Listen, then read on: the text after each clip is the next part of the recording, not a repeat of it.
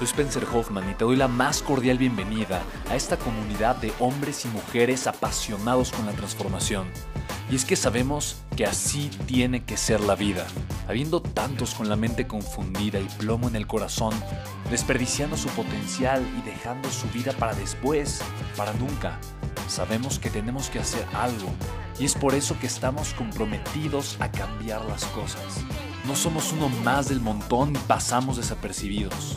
No le hacemos caso al miedo ni huimos del dolor de pagar el precio.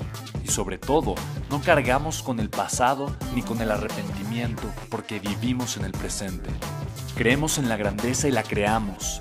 Creemos en quienes lideran con su inteligencia y su pasión y en quienes construyen un imperio con su potencial a pesar de venir de la nada.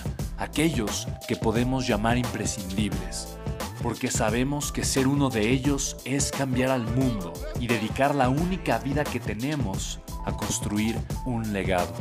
Bienvenido a tu podcast, Una vida, un legado.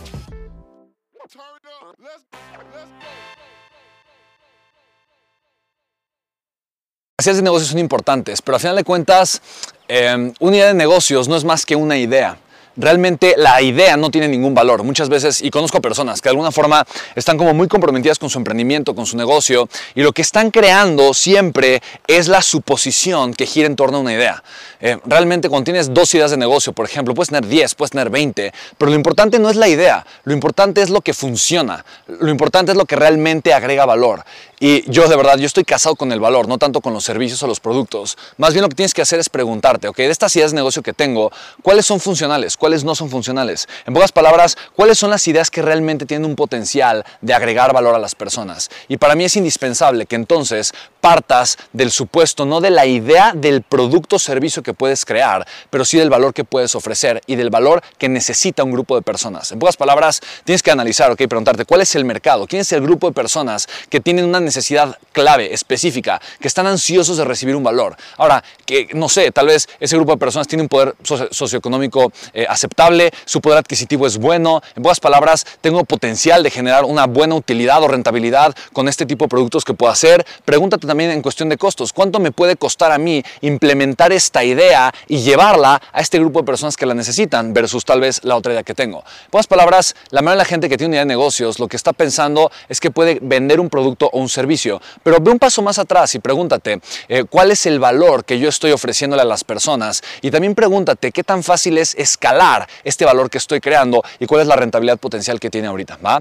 Eh, y también, también algo importante es qué me apasiona, qué me gusta, qué va de acuerdo con mi propósito de vida, con mi filosofía de vida. Tal vez yo tengo una idea de negocios que puede ser muy buena, pero que no está alineada con lo que me gusta y por lo tanto puedo estar yo trabajando ahí, no sé, una semana y ya me harté o dos semanas ya me harté, a pesar de que tengo un potencial económico extraordinario, versus una idea de negocios que me encanta, me apasiona. Tal vez no me da a ganar tanto como la primera, pero puedo estar ahí horas, puedo estar ahí años creciendo, creando un imperio de valor para obviamente impactar a un grupo o una cantidad de personas bastante, bastante grande, ¿vale? Entonces, como tal, como tal no es tanto el tema de la idea. Ahora, cuando tú eliges ya el valor, eh, el valor que vas a traducir un producto, un servicio eh, versus otras ideas que tuviste, lo que tienes que hacer es testear, tienes que probar. Ok, realmente esto, esta fue mi suposición, fue lo que yo creí que la gente quiere. Okay, antes de crear un negocio alrededor, antes de recaudar capital, antes de pedir inversión, antes de, de meter toda la carne al asador, voy a voy a testear, voy a ver si realmente esta idea funciona, voy a ver si realmente el grupo de personas que la necesitan, según yo, la necesitan, entonces voy a ver si realmente eh, mi, suposición es una realidad o no,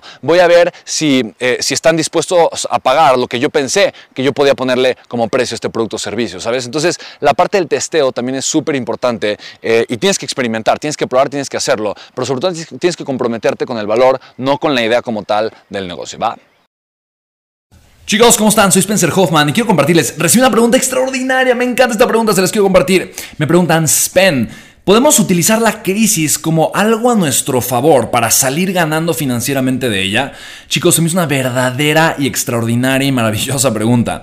La razón por la que te comparto esta reflexión es porque la mayoría de las personas utilizan la crisis como el pretexto para justificar su fracaso, el pretexto para justificar su mediocridad. Y yo creo que no hay nada más venenoso en la mente humana que utilizar el dolor externo para justificar mi propia mediocridad. En pocas palabras, los, los chinos utilizan un símbolo el símbolo de crisis, y es exactamente el mismo símbolo que utilizan para describir las oportunidades. Mira, una de mis frases favoritas de todos los tiempos es la siguiente. En tiempos de crisis hay dos tipos de personas, los que lloran y los que venden pañuelos. La pregunta es tú el día de hoy qué estás haciendo. Y mira, eh, te hago esta pregunta porque a final de cuentas la gente sigue gastando su dinero, la gente sigue moviendo la economía, la gente sigue habiendo un flujo, un circulante extraordinariamente maravilloso de efectivo en la economía. Disminuyó, sí, pero no disminuyó mucho. El problema de muchas personas ahorita es que no tienen el flujo de efectivo en sus vidas y en sus negocios porque están esperando a que la situación termine, están esperando a que todo se normalice. Y esperar, esperar es el veneno de las sociedades. Si yo espero que el mundo cambie para mejorar, me voy a quedar esperando y me voy a morir esperando. En buenas palabras, la gente exitosa, inteligente, proactiva, lo que hace es tomar acción, no esperar a que las cosas cambien. Y precisamente por eso, chicos, yo he creado un programa, es, a final de cuentas es un webinar completamente en vivo donde yo podré ser tu mentor. Se llama Tres secretos para construir un negocio digital exitoso. ¿Por qué un negocio digital exitoso, Pen? Simple y sencillamente porque el dinero, el flujo de capital ahorita está en Internet. La gente sigue gastando su dinero, chicos, solamente que ahora lo hace en línea. Quiere decir que si tú ahorita quieres aprovechar esta crisis y vender pañuelos en vez de ponerte a llorar, necesitas aprender a generar flujo de efectivo por Internet. Y la realidad es que es mucho más fácil de lo que parece o de lo que probablemente piensas. Y precisamente tres secretos que los tres secretos que te voy a compartir te van a enseñar la infraestructura, te van a enseñar de alguna forma cómo tú el día de hoy o el día de mañana o a partir de cuando tengamos este webinar vas a poder tomar acciones súper concretas y específicas para poder provocar un flujo de efectivo interesante en tu vida, chicos. Así que, mira, actualmente yo tengo cuatro empresas y el 80% ahorita de mi flujo de efectivo llega a 100% de internet. al mes estoy facturando varios millones de pesos en línea y me encantaría compartirte cómo tú también lo puedes lograr, ¿vale? Así que te puedes registrar www.creatulibertad.com. Chicos, www.creatulibertad.com, ¿vale? Nos vemos muy pronto, regístrate. Chao.